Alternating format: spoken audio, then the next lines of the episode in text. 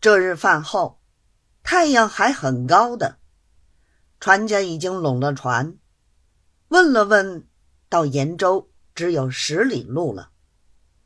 问他为什么不走，回道：“大船上统领吩咐过，明天叫立冬节，今天是个四离四绝的日子。这趟出门。”是出兵打仗，是要取个吉利的，所以吩咐今日停船。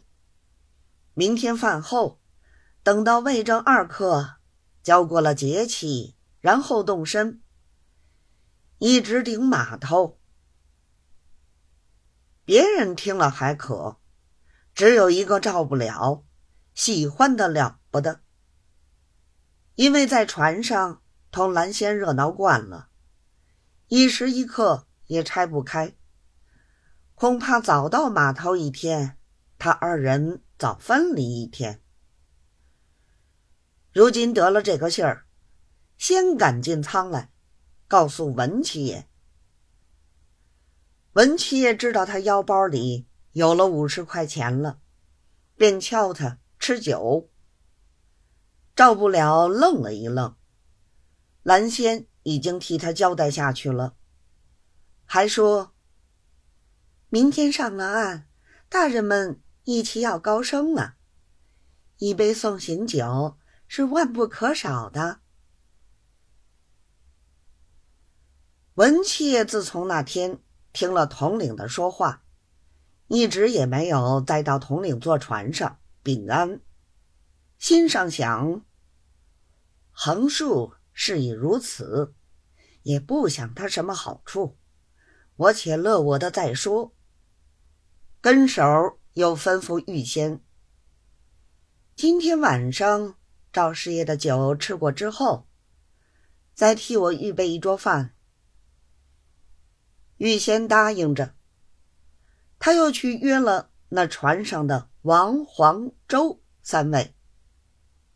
索性又把炮船上的统带，什么赵大人、卢总爷，又约了两位，连自己同着赵不了，一共是七位，整整一桌。